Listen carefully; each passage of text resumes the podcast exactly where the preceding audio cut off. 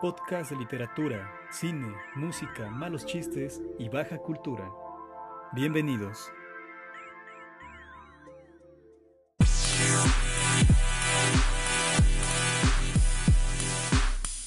¿Qué tal amigos? Bienvenidos a Alfa, Beta, Gamma. Diálogos de cultura y malos chistes. En esta primera emisión hablaremos del cómic. Así que, vamos allá.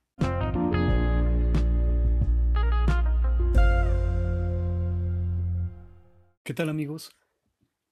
En esta primera emisión de Alfa Beta Gamma vamos a hablar de los cómics, pero fíjense, para, para esta edición tenía pensado abordar el cómic desde un aspecto general, teórico.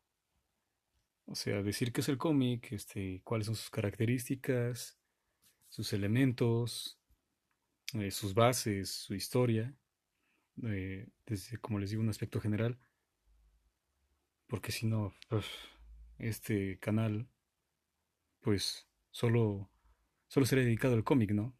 Este, si abordáramos todo eso puntualmente. Y de manera general, pues pensé que tal vez a la gente, a los oyentes, no les interesaría saber qué es un cómic y, toda esa teoría. Eh, quizá los oyentes llegan hasta acá, como ahorita, ¿no? Voy a, vamos a hacer una recomendación de cómics y los radioescuchas quieren eso. Quieren ir de una vez, ¿no? Este, saber qué cómic eh, comprar, qué cómic leer, si su opinión, si acaso ha leído uno de sus cómics, está de acuerdo con la suya. Así que mejor dejé a un lado eso, soslayé, desdeñé esa la teoría y vamos a entrar de lleno con los cómics. Vamos a hacer unas recomendaciones, por ejemplo, no vamos a recomendar nada, ni vamos a hablar nada de, Avengers, porque eso ya está súper valorado, hay quizá, estoy seguro que lo hay, porque ya hay, hay de todo, hay este podcasts que de seguro hablen de eso, enfocados en eso, especializados en, hablar de Avengers, el universo de DC. Así que no. Mm, por supuesto decir cómics de superhéroes, pues es muy también muy general, pero como ya está tan vulgarizado, ya se obvia todo lo demás y, y se aterriza, ¿no? Cuando alguien escucha decir cómics de superhéroes, se aterriza en DC o en Marvel, ¿no? En Superman, Batman, eh, los Avengers, ¿no? Iron Man, Spider-Man y todos esos personajes. Esta vez no, pero bueno, bien podía ser, este, como les digo, de superhéroes. Pero los superhéroes, ¿qué son? Son ficción, son fantasía. Entonces los cómics de superhéroes no son superhéroes. Son del género fantástico. Y aquí, para empezar, les voy a, este, a recomendar, y quien ya lo haya leído, pues va a recordar, ¿no? En los años 70, fíjense, en, en Norteamérica, en la industria americana del cómic, se editó, se produjo una, un cómic, una revista de ciencia ficción fantasía, este, fantasía oscura, por supuesto, arte erótico y historias épicas. No sé si alguien recuerde esa descripción, porque bien podría ser cualquiera, como les digo, de, de los superhéroes. Porque todo este redunda en eso, ¿no? Excepto el arte erótico. Pero sí en las historias de fantasía pues ¿acaso no es fantástico que una hormiga radioactiva este, transmita sus habilidades por medio de la picadura a un ser humano? Es fantástico eso. Pero en este caso, le estoy hablando de la revista Heavy Metal. Eh, quizá no la recuerden, quizá no ni siquiera sepan de su existencia, pero fue tan famosa que tuvo este dos películas, que de hecho es una, solo que remasterizada, por lo tanto son dos. Heavy Metal, que es muy muy buena. Las historias todas se conectan por medio de este del villano que, llega a la Tierra.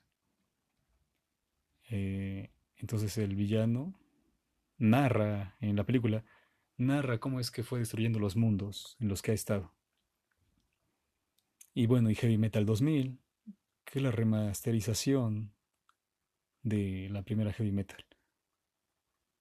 Pues bien, Heavy Metal surgió de una de una revista de cómic francesa también que se llamaba mm, Metal Horland, que es donde abreva este, la, la que posteriormente se llamó Heavy Metal y fue estuvo a cargo del, del editor del National Lampoon que viajó a Francia y ahí conoció este Metal Horland. De esta manera, sí, este, en sus primeros años, Heavy Metal se limitó a publicar versiones traducidas de las historias que aparecían en la versión francesa, ¿no? Donde abrevó. O sea, solo las traducían. Y este, por supuesto, eran esas historias eran firmadas por los entonces este, grandes hombres del cómic ¿no? y, de, y de la ilustración. Pero después, ya en el transcurso de los años y la creciente popularidad de la revista, o sea, la, popularidad que adquirió, comenzó entonces este, a publicar historias propias, eh, piezas originales, las cuales este, eran inspiradas este, de películas eh, o inspiraron películas, series animadas, videojuegos. Y entonces eso cobró más, más y más y más popularidad. Pero, ah, y si revisan sus, este, sus portadas, son geniales, son magníficas. O sea, si ven las portadas, son una obra de arte. Son obras de arte. o sea, el impacto es, es inmediato, el impacto visual es inmediato. Lo ve uno como, como es algo erótica, en el sentido de la, de la voluptuosidad de la mujer. La mujer ahí es muy erotizada. Los trazos son muy eróticos. Y son... No obstante, ahí la mujer es... Son feministas, aunque, aunque aún no surgió ese boom también pero a pesar de ser mujeres muy, muy hermosas, voluptuosas, este, que enseñan, casi van desnudas a la guerra, son guerreras, saben pelear, saben manejar armas. Esta revista publicó muchos números que, bueno, serían... Tengo mis favoritos y, bueno, serían muchos, muchos, muchos. Así que vamos a cinco historietas, cinco volúmenes de estas este, heavy metal. Una es este, se llama Den, la historia, D-E-N, que este tipo también sale en la película. Y bueno, ¿de qué trata esto? Pues fíjense que este Den es, tiene un estilo agresivo y cargado de mucha sexualidad. Bueno, todas sus este, historias. Esta historia narra las aventuras de Den, o sea, un chico, un chico enquencle, así flaco, como el Hulk, eh, sin enojarse, así, pues narra las aventuras de Den en el Neverwhere. Neverwhere, un lugar, un sitio al que llega a través de un portal interdimensional.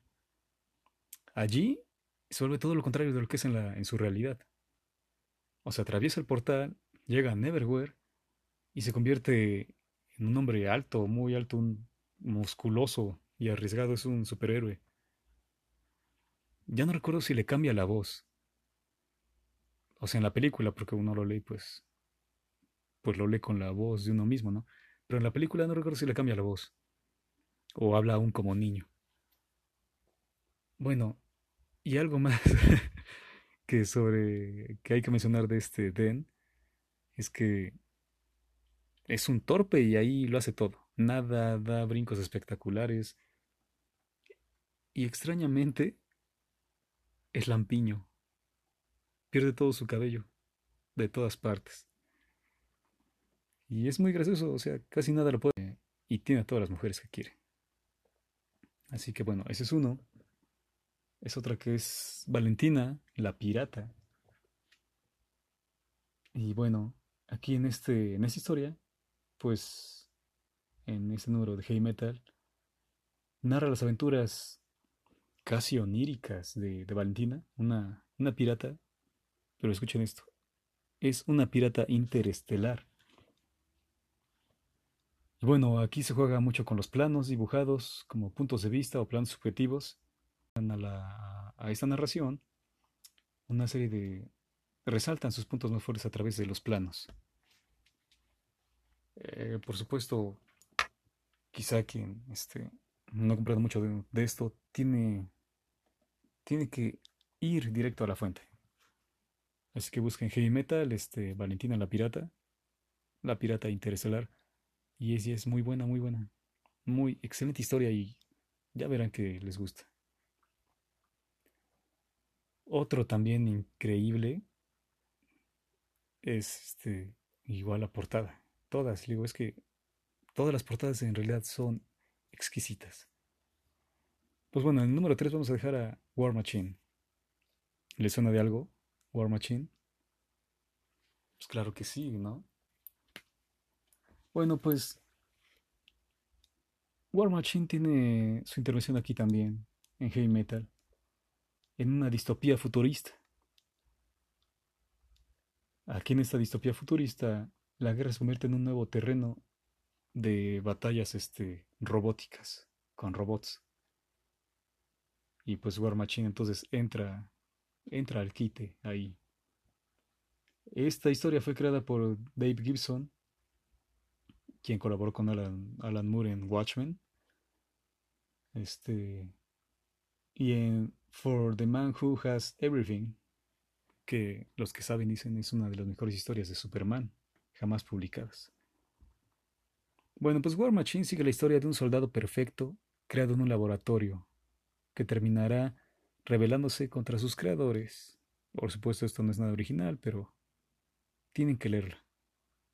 Pues bueno, se revela contra sus creadores y se convierte en el luchador ejemplar, ideal para ese mundo distópico hundido en la guerra. La portada, cuando la vean, les va a dar una idea de, lo que va. Es el número 3, War Machine. En el número 2, Ran Xerox, como la marca. Bueno, pues esta historia es ciencia ficción italiana. Fue creada la historia por Stefano Tamburini y Tanino Liberatore. por supuesto, a finales de los años 70, como decimos, salió esta heavy metal en estos años. Y esa historia fue presentada, editada, este, ya a final de esa década. Pues, ¿qué es Ran Xerox? Pues este tipo es concebido como una especie de Frankenstein tecnológico.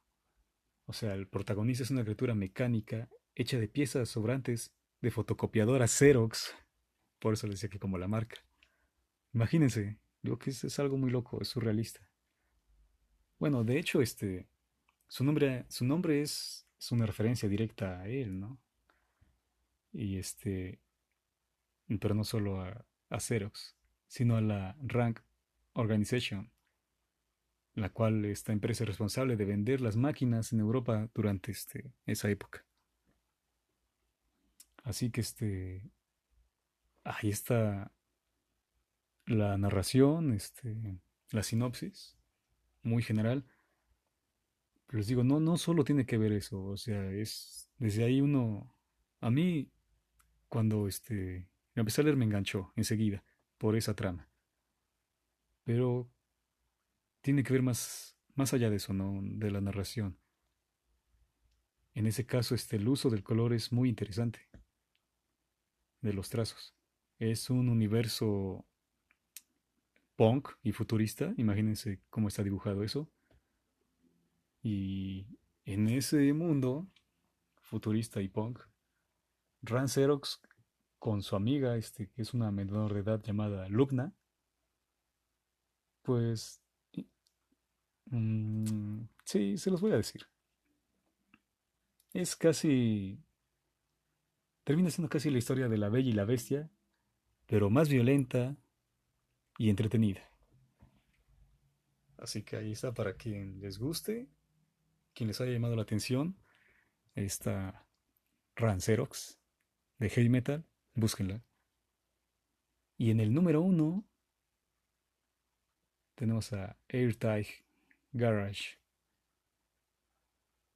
Eh, originalmente tenía otro nombre, pero es francés, no, no lo sé pronunciar. Le, Le Garage Hermetique, o algo así, no sé de Jerry Cornelius. Bueno, pues este AirTag Garage es este, uno, de, los mejores trabajos de Jean Giraud, eh, que es el escritor de escritor e ilustrador francés de Moebius. Pues esa historia, fíjense, según este él, este Jean Giraud, fue intencionalmente desarrollada como algo improvisado y caprichoso, y a veces la historia resulta confusa.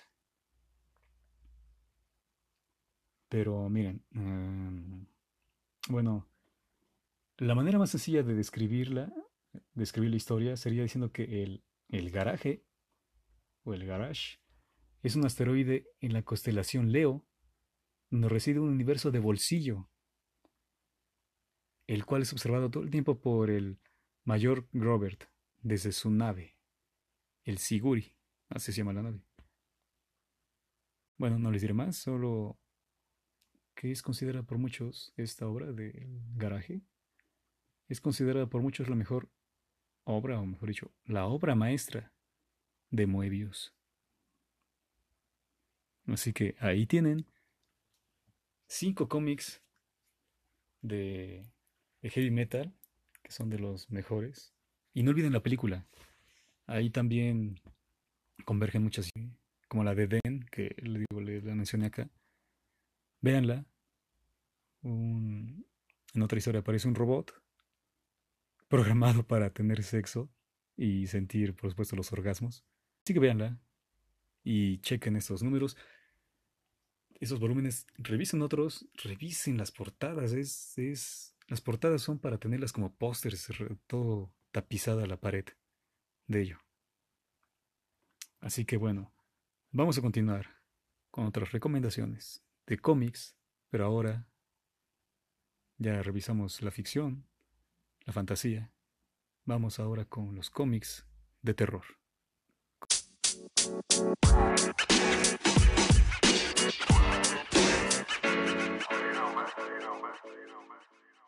¿Qué tal amigos?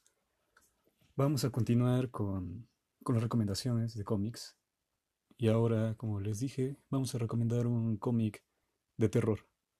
En esta ocasión vamos a hablar de Creepy, un cómic ya muy antiguo, que fue editado entre 1964 y 1983. De hecho, este también abreva de la misma revista, la una revista homónima este, americana llamada también Creepy. Pero esta ocasión vamos a hablarles de la revista española, que tomó el nombre de ahí mismo. Pues hace unos cuantos años también Editorial Planeta, Planeta Comic, empezó a editarlos otra vez, el conjunto de, de historietas de volúmenes. Así que igual si pueden echarle un ojo ahí, están muy buenas y son como las originales, tanto colorizadas como en blanco y negro. Y pues de qué va esta historieta? Pues son, son un conjunto de historias, cuentos de terror, por supuesto, y bueno, son historias crudas hasta cierto punto, pero están dotadas de mucha ironía, mucho humor, humor negro, claro. Y los personajes, ¿no? ¿Cuáles eran los personajes que aparecían en las páginas? Los protagonistas, personajes, pues, pues hay varios, pero los protagonistas en sí, ¿de qué iba, no? La temática. pues aparecían hombres lobo, vampiros, asesinos, monstruos, en fin. Y, y estaban este, ambientados en, en, diversas épocas, ¿no? Ya sea este, abarcaba de ciencia ficción al futuro, porque por ahí en un volumen hay una historia este, de Isaac Asimov que fue este, adaptada este cómic. Entonces, este, las historias están ambientadas en épocas variadas. Recordemos, ¿no? Fue en el año de los 60. Hoy, hoy ya, ya no hay hombre lobo. Ya pasó, tampoco los vampiros. Quizá vengan más adelante. Pero el último boom fue con Crepúsculo y esas ondas de vampiros un poco gays. Pero bueno, de eso se trata. Y si lo ven, si tienen el, el placer de acercarse a este cómic, se van a dar cuenta, o les voy a recordar también, a otro cómic y una serie también homónima, este, que abreva de esto, ¿no? Sería una, una suerte de, de, intertextualidad, por no decir copia, ¿no? O casi un, calco. Pues hablo de Tales from the Crypt, o cuentos desde la cripta, que primero, que primero fue este, publicado, editado en, en cómic también, y más tarde fue creada, este, fue adaptada para la televisión. Pues asimismo, en Creepy hay un sujeto llamado Tío Creepy, que cual guardián de la tumba, como en cuentos desde la cripta, igual con su ironía, con su humor negro, con su risa, nunca falta su risa, en este tío Creepy igual, pues aquí es el presentador de las historias. Es un ser muy, muy feo, corrompido. Parecería que es casi un anciano, pero no, al menos lo que presentan ahí no, no tiene ni siquiera canas, pero está muy demacrado, muy consumido, este, muy vapuleado por la vida. Eh, está casi calvo, pero los pocos cabellos que tiene son largos, no tiene cejas, los, este, sus pómulos están caídos, es muy flaco, eh, desdentado, los dientes, los pocos dientes están chuecos. En algunas ocasiones los dibujos de sus orejas son redondas o normales y en otras son puntiagudas. Pero bueno, pues este personajillo, ves, tiene una, un aspecto putrefacto que bueno, es el presentador y el narrador, cual guardián de la tumba, como dijimos. Está presente en todos los relatos, como a veces está personaje, porque igual me remite a un cuento de Cuentos desde la cripta, que fue titulado De baja cuna, donde el guardián de la cripta este, narra la historia de su nacimiento, de quiénes fueron sus padres. Pues aquí el tío Creepy se aventura en, una, este, en un episodio y cuenta su origen. Y igual, ¿no? Este, aparece un bebé con su cara y aspecto algo infantil, pero, pero es él, ¿no? Igual ya corrompido, putrefacto. Bueno, pues esta la verdad es que es una revista para adultos, aunque muchos niños la consumían, porque tenía un buzón, un buzón de lector, donde podían enviar este, sus sugerencias, sus preguntas, incluso sus dibujos. Y había también una sección de una tienda donde se podía adquirir los productos. O sea, además de la revista suscribirse, se podían adquirir artículos de terror. Por ejemplo, recuerdo que había un artículo que a mí me interesó mucho, pero por supuesto, pues llegué muy tarde porque ya no se editaba la revista para entonces, como 20 años, 25 años tarde, eh, que contenía, era una caja misteriosa, que contenía algo y es el misterio, porque no se podía abrir. No obstante, se movía la caja, hacía ruidos y brincaba. Y decían que quien la pudiera abrir, o sea, el anuncio rezaba así, que la abriera, que, descubriera qué es y se le iba a otorgar un premio. Eh, los, incluso los, los anuncios tenían mucha ironía, mucho humor negro también. a veces vendían como objetos de utensilios, ¿no? De la Inquisición. Y no sé, por ejemplo, si usted está cansado de su vecino molesto, este, que no le deja este, dormir, o, no sé, o su, o su perro defeca en su césped, tenemos la solución perfecta, como un infomercial. Pues así. Y bueno, volviendo al tío Creepy, pues empleaba muchos chistes, ironías, juegos de palabras, siempre para buscar el lado cómico a la tragedia. Además, siempre, siempre, siempre, siempre se dirigía a los lectores como mis pequeños diablillos. Y cosas así, ¿no? Así que le daba también, como les digo, que es, era también este...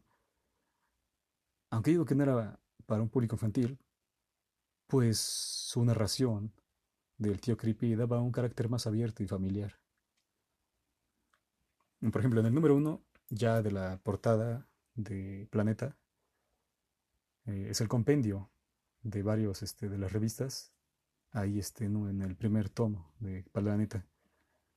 Pues Creepy está sentado en su sillón, un sillón este, confortable, color vino o rojo, rojo sangre, y está leyendo un cómic precisamente de Creepy. Y en la portada tiene su rostro. Y alrededor suyo están sentados varios monstruos. Y lo escuchan atentamente. Está un zombie, un hombre lobo, un, un esqueleto con ropas, ropas este, que solo son jirones, el monstruo del pantano, un fantasma que justo está viendo hacia, hacia el lector. Todos ponen atención este, al tío creepy, excepto ese fantasma, que está volteando justo hacia la, a la mirada del lector.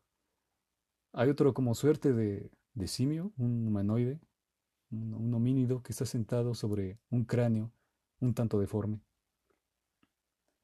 Está un vampiro, este, lo que parece ser un asesino serial, trae una máscara, un cuchillo, y Frankenstein. En tanto, este, lo que era creepy. Y bueno, les digo, sí. Ah, y aparte, aparte de sus varios volúmenes que eran escritores excelentes y también muy dibujantes excelentes, eran lo, más picudo de ese entonces, no solo eran como sus historias así, este, originales, ¿no? Eran a partir de los guionistas y los dibujantes, sino que también hacen, hay un número dedicado a Edgar Allan Poe, donde trae algunos de sus cuentos, alrededor de cuatro o cinco cuentos que también está muy bueno. Y también chequen las portadas. Es ese terror antiguo, muy antiguo, siempre oscuro, con monstruos horripilantes, les digo, no. Que tan solo ve la portada. Esto, la que les describí, mm, provoca familiaridad. Pero las otras, si las ven, sí. Sí se enchina un poco la piel incluso quizá no el terror, pero por la emoción de decir, vamos a ver de qué se trata. Y para mí, bueno, pues, esto es un buen cómic de terror. Digo, son varias historias, no, en verdad no es una serie. Es el tío Creepy contando historias. ¿Y pero qué creen? Pues también de este, les digo que Creepy emuló a Creepy americana. Pues después también, eh, tras el éxito de Creepy, la, ambas revistas, ¿no? tanto la edición americana como la edición española, que tuvieron mucho éxito, pues se editaron otra revista llamada Airy. ¿Y de qué iba esta revista? Pues trataba de lo mismo. Era una recopilación de, de cuentos en, un, una antología de cuentos, ¿no? Por cada, por cada volumen. Pero aquí también, ¿quién, bueno, igual copia las portadas, bueno, no digamos que copia las... Tiene el misma, la, la misma línea de dibujo. Igual salió este en los años 60. Y bueno, pues digamos que sí, que Creepy fue la hermana, la hermana mayor de Eri. Y bueno, pues aquí va esto también, lo mismo. En este caso, el presentador, porque tiene el mismo, la misma este, línea discursiva de presentación, igual había un presentador, con irónico, con humor negro. Y en este caso era el primo Eri, por eso se llama la revista Eri. ¿Y quién era este sujeto? Pues era una especie de mayordomo, este, terrorífico, ¿no? Como los conocemos en las películas. Así, este, deforme, corcovado, feo. Y igual, ¿no? Hacía comentarios muy, muy, muy burlones, jocosos, sobre la historia que íbamos a ver. La prologaba. Y por supuesto, le digo, era una, una calca de la revista este, Creepy. Eh, chequenla también. Está muy buena. Si pueden conseguir todas esas, este, chequenlas. Y ahora les voy a, a dar una, una lectura, a ver qué tal va. Una lectura de, de un relato de esa, de la revista. A ver qué les parece. Así que continuamos.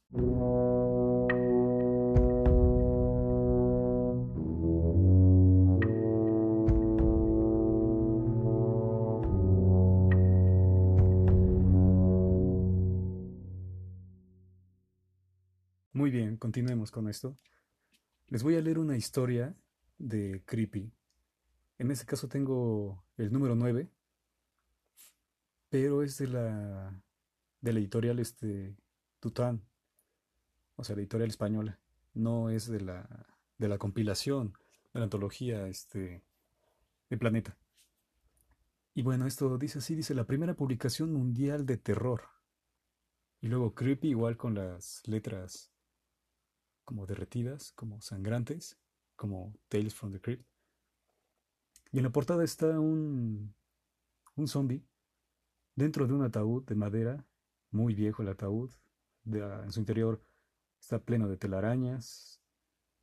Y el zombie con una almohada este, donde, donde posa su cabeza se está, está estirando la mano ya está descarnado, le falta un ojo, le falta pelo y sonríe de una forma muy, muy burlona y, y grotesca. Sus labios ya como no tiene, entonces la sonrisa se extiende casi hasta el pómulo, el pómulo izquierdo. Y bueno, aquí dice fantásticas historias relatadas por los maestros del cómic. Y ya los menciona Jorge Ortiz, Richard Corbin, Alex Todd, Joseph B. y Ramón Torrens. Estos eran los señores que daban vida a esta revista. Y bueno, pues vamos a ver. En el sumario tenía más de 50 páginas. Y aquí les voy a leer aquí la primera historia, que se llama La extraña incurable fobia pero también está Bloodstar 2, Nueva York, ligeramente monstruoso y Magnificent Ephemeral. Pero vamos por este, entonces por la historia. El prólogo. Vamos a ver qué dice el prólogo. Bueno, pues la imagen es en una cantina, un bar. Eh, hay varios hombres y están bebiendo licor pero en copas. Es raro, ¿no? Este, por lo general es vaso o un tarro, pero aquí tienen copas. Y dice, los paisanos de Rock County son buena gente, gente cordial, todos, pescadores. Trabajan duro para arrancarle al mar una miseria después de un largo día. No hay nada que disfruten más que unos tragos y un rato de charla en el Barnes. Se pueden oír montones de historias extraordinarias en el Barnes. La mayoría son puras tomaduras de pelo. Así es como se divierten los paisanos. Cada cual intenta contar la más gorda. Pero tengo una historia realmente cierta. Me gusta contársela a los forasteros. Desde luego nadie se la cree. Aún así todos juran que es verdad. Nadie sabe realmente de dónde viene este, la historia de Pierre Langlois. Pierre el loco. Un día, hace un par de años, rondaba por Rock County y desde entonces aún no se ha movido. Pero lo único que se conoce de Pierre en esos lugares es su miedo. La ciudad entera lo llama Pierre el Loco, y creo que le sienta a la perfección. Es un solitario. Trabaja por su cuenta. Difícilmente habla con nadie. Es el único hombre de Rock County que jamás pisó el barniz. Se limita a hacer su trabajo y regresar a su casa con su mujer. Las flores lo aterrorizan mortalmente. Por eso lo llamamos Pierre el Loco. Para aquellos que lo han visto, es un espectáculo. Cualquier tropiezo de Pierre con una planta lo hace detenerse, petrificado. Su rostro se cubre de terror. Se diría que sufre los tormentos del infierno.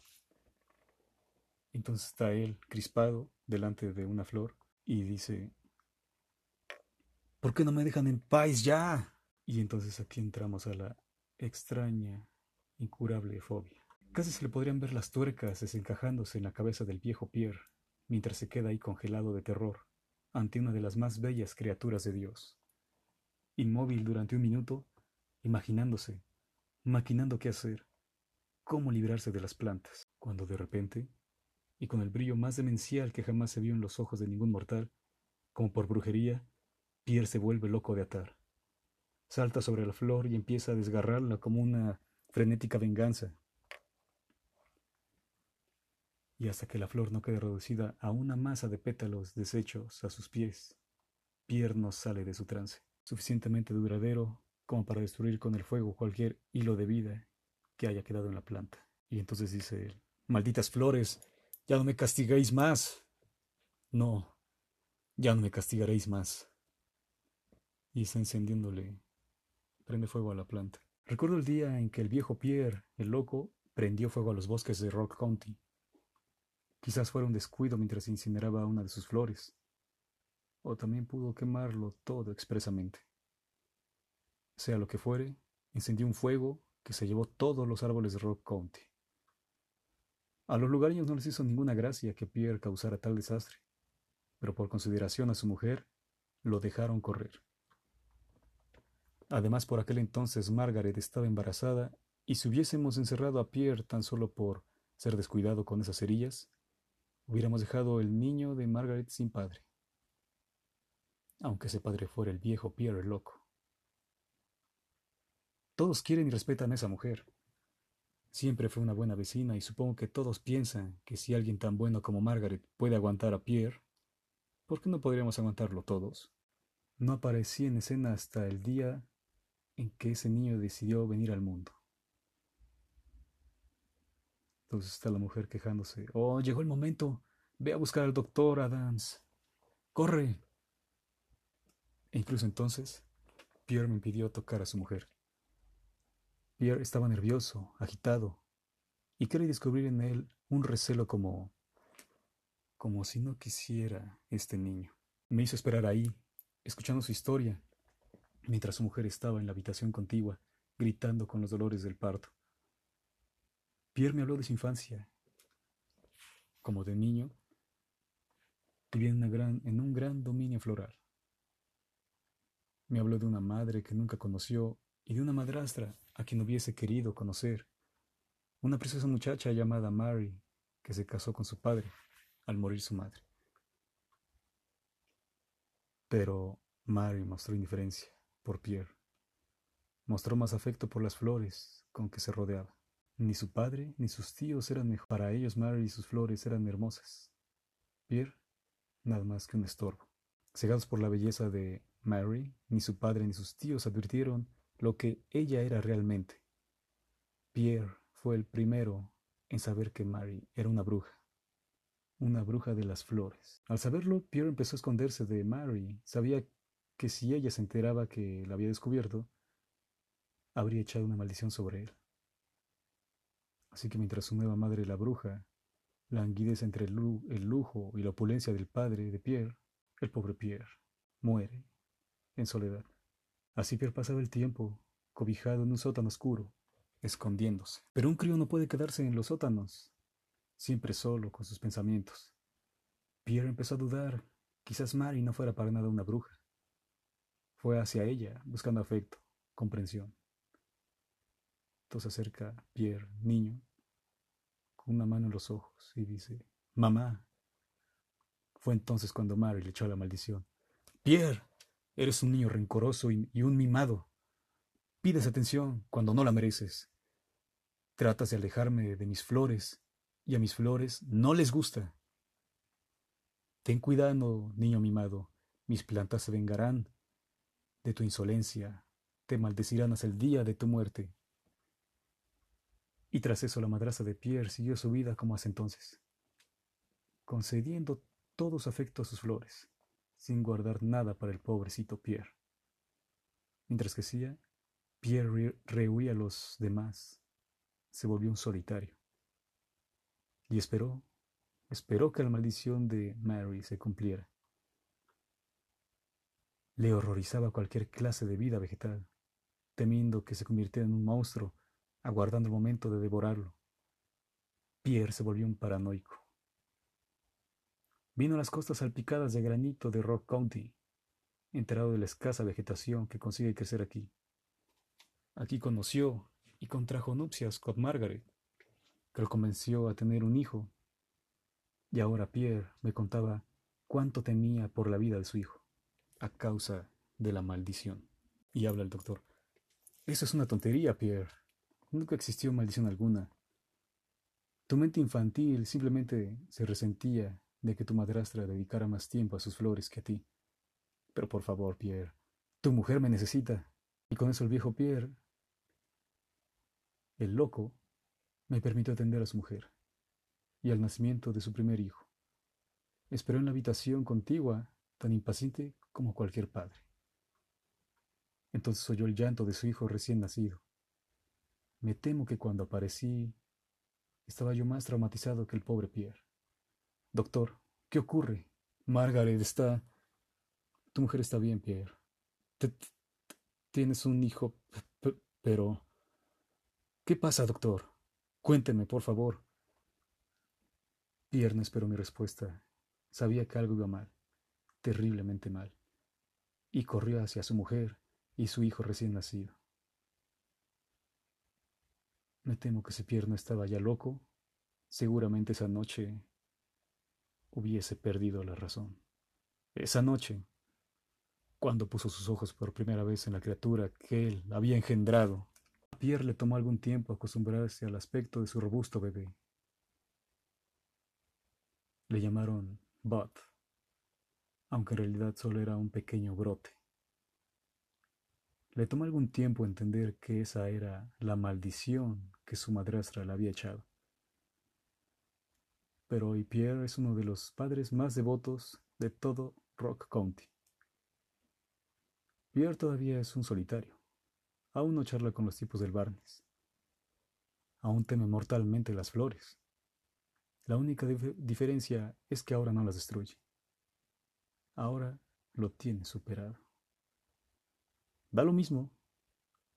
Le seguimos llamando Pierre el Loco. Desde el nacimiento de su hijo, está más loco que el demonio. Fin. Y bueno, ¿qué es lo que tuvo Pierre? Pues aquí la revista muestra una ilustración, un bebé horrible, totalmente horrible, que por mano derecha no es sino un racimo de flores, ambas manos, pero mientras la derecha aparecen, aparecen más flores, en la otra aparecen ramas y parecen secas. Su cabello igual, son arbustos Igual su nariz es una raíz que, que brota con una suerte de flor. Sus orejas, lo que parecen ser dos rosas. Su sexo está cubierto por flores, flores silvestres. Hay flores por todas partes. Los pies tienen un trozo de pierna humana, pero después se bifurca en lo que sería como pasto, una suerte de planta, y la otra en la otra pierna, lo que sería la otra pierna, no hay nada, sino flores, flores, flores y más flores y lo que parece pasto. Y esa es la historia. Fin.